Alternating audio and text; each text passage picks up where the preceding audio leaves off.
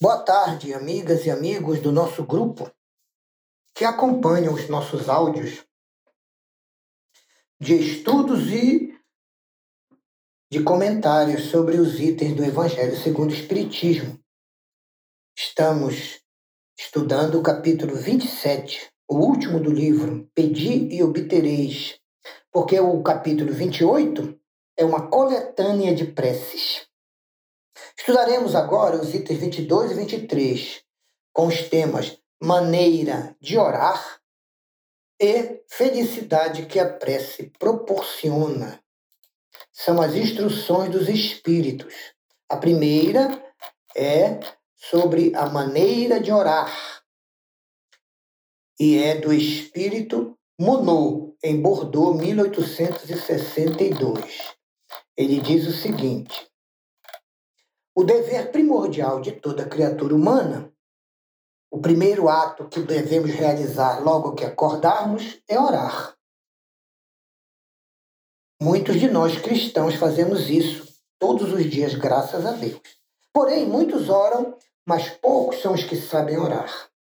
Que importam ao Senhor as inúmeras frases que pronunciamos mecanicamente umas após outras, fazendo disso um hábito automático, um dever que cumprimos e que pesa para nós como qualquer dever, diz o Espírito comunicante.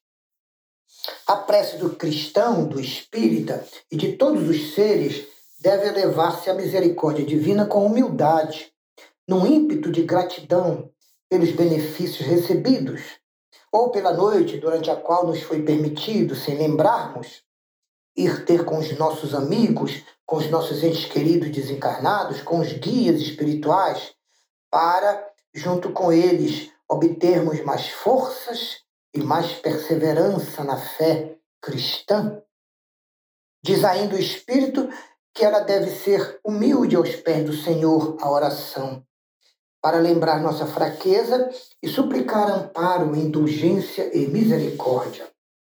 Nossa oração também deve ser profunda, porquanto é a alma que tem de se elevar para o Criador e se iluminar, a fim de ser radiante no momento da prece.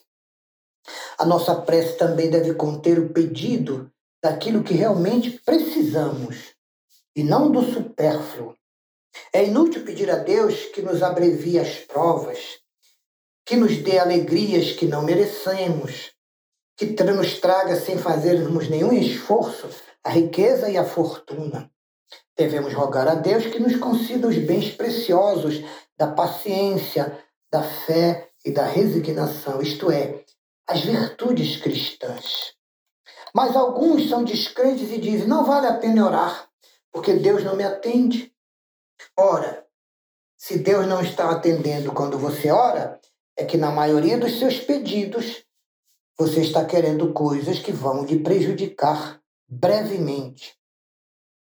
Por acaso nós nos lembramos de pedir a Deus a nossa melhoria moral? O nosso crescimento espiritual? Poucas vezes fazemos isso, não é? O que preferentemente nos lembramos de pedir é o bom êxito na profissão, subirmos de cargos, termos lucros nos nossos empreendimentos e negócios. Mas isso, Deus não se ocupa especificamente. E aí nós generalizamos reclamando: Deus não se ocupa conosco, pobre humanidade. Se ele se ocupasse com o homem, nós não veríamos tantas injustiças, tantos sofrimentos e tantas doenças e tantas desgraças. Aí o Espírito diz: insensatos, ingratos. Se pudesses saber no fundo da vossa consciência, quase sempre descobririas em vós mesmos o ponto de partida dos vossos males, principalmente daqueles que vos queixais. Pedi, pois, antes de tudo, que vos possais melhorar moralmente e espiritualmente, e sentireis uma verdadeira torrente de graças e de consolações que irá se derramar sobre vós. Deveis orar incessantemente, continua o Espírito, sem que para isso precise vos recolher ao oratório, ou fiqueis de joelhos, em casa ou na praça pública. A melhor prece do dia realmente é o cumprimento dos nossos deveres morais e espirituais mais sagrados, sem exceção, qualquer que seja a natureza deles. Não é um ato de amor a Deus auxiliar os nossos irmãos numa necessidade moral ou física?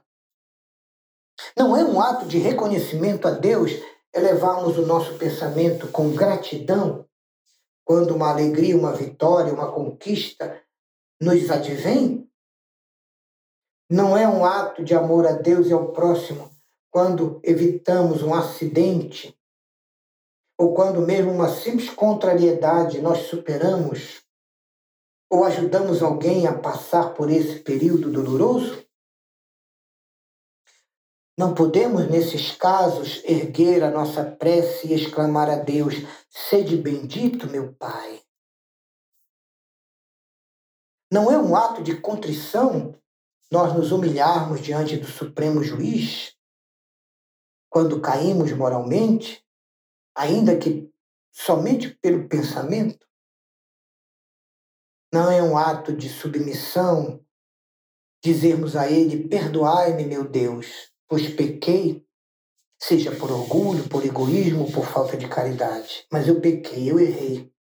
Dai-me forças então, meu Pai, para não cair de novo, e dai-me fé e coragem para eu reparar todas as minhas faltas. Ora, isso independe das preces regulares da manhã, ou da noite, ou dos dias e feriados sagrados religiosos. A prece tem de ser de todos os dias e pode ser de todos os instantes, sem nenhuma interrupção.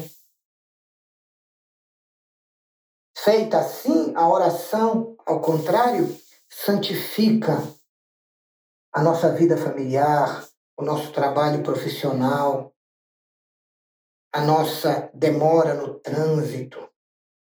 Tudo a prece santifica. Por isso, encerra o Espírito comunicante.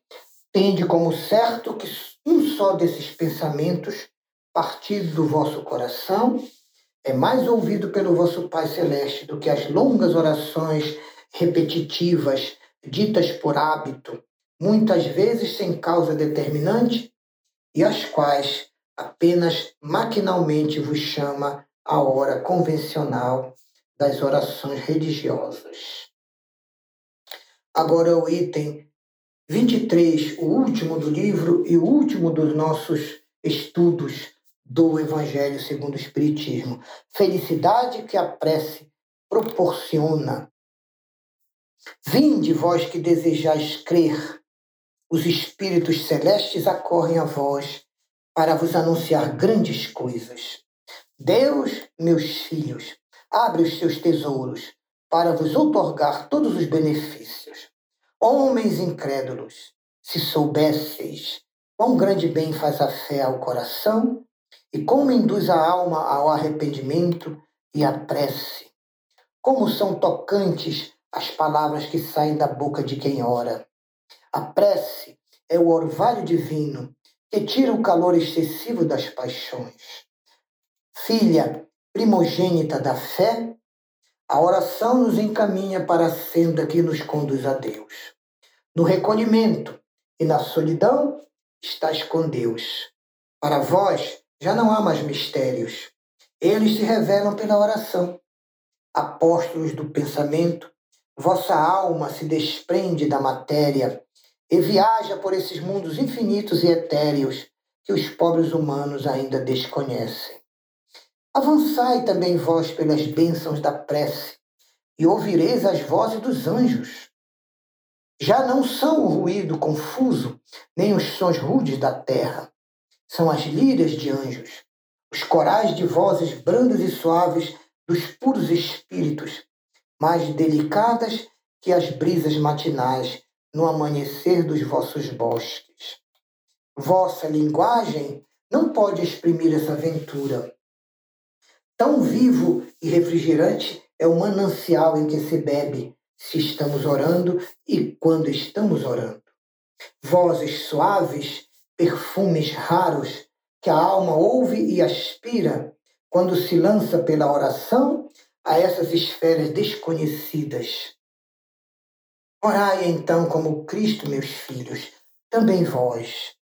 Carregai a vossa cruz e orai, e sentireis as doces emoções que lhe perpassavam na alma. Se bem que vergado o Cristo ao peso de um madeiro infamante. Apesar de saber que ia morrer, ele tinha mais certeza ainda que ia viver a vida celeste, na morada mais excelsa de nosso Pai.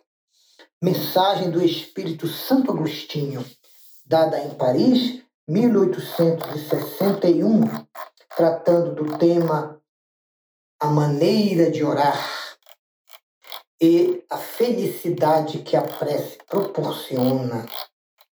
Meus irmãos, com esta análise e esta sugestão de entendimento, nós encerramos o estudo do capítulo 27 do Evangelho segundo o Espiritismo e encerramos também os 27 capítulos de estudos em áudio, de sugestões de entendimento, à luz do Espiritismo que há tantos meses vimos fazendo, contando com a paciência, a bondade e a ajuda de cada um de vocês.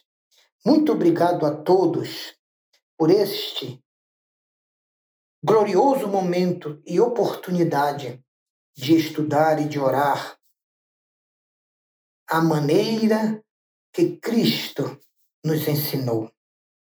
Agradecemos a Deus, aos bons espíritos e agradecemos de coração a Casa Espírita, Círculo de Regeneração e Fé, o nosso querido Ciref, que nos proporciona esta oportunidade de colaborar com alguns irmãos no entendimento dos ensinos contidos nesta obra de cabeceira de todo cristão, nesta obra monumental da codificação espírita que é o Evangelho segundo o Espiritismo. Muito obrigado a todos. Encerramos aqui o nosso programa de estudos em forma de áudio a respeito do Evangelho segundo o Espiritismo. Muita saúde a todos, muita paz. Que Deus a todos nos abençoe.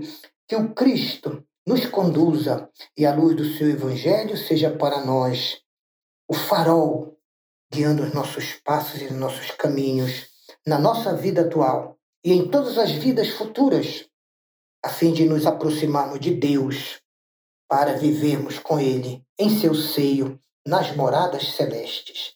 Graças a Deus, muito obrigado.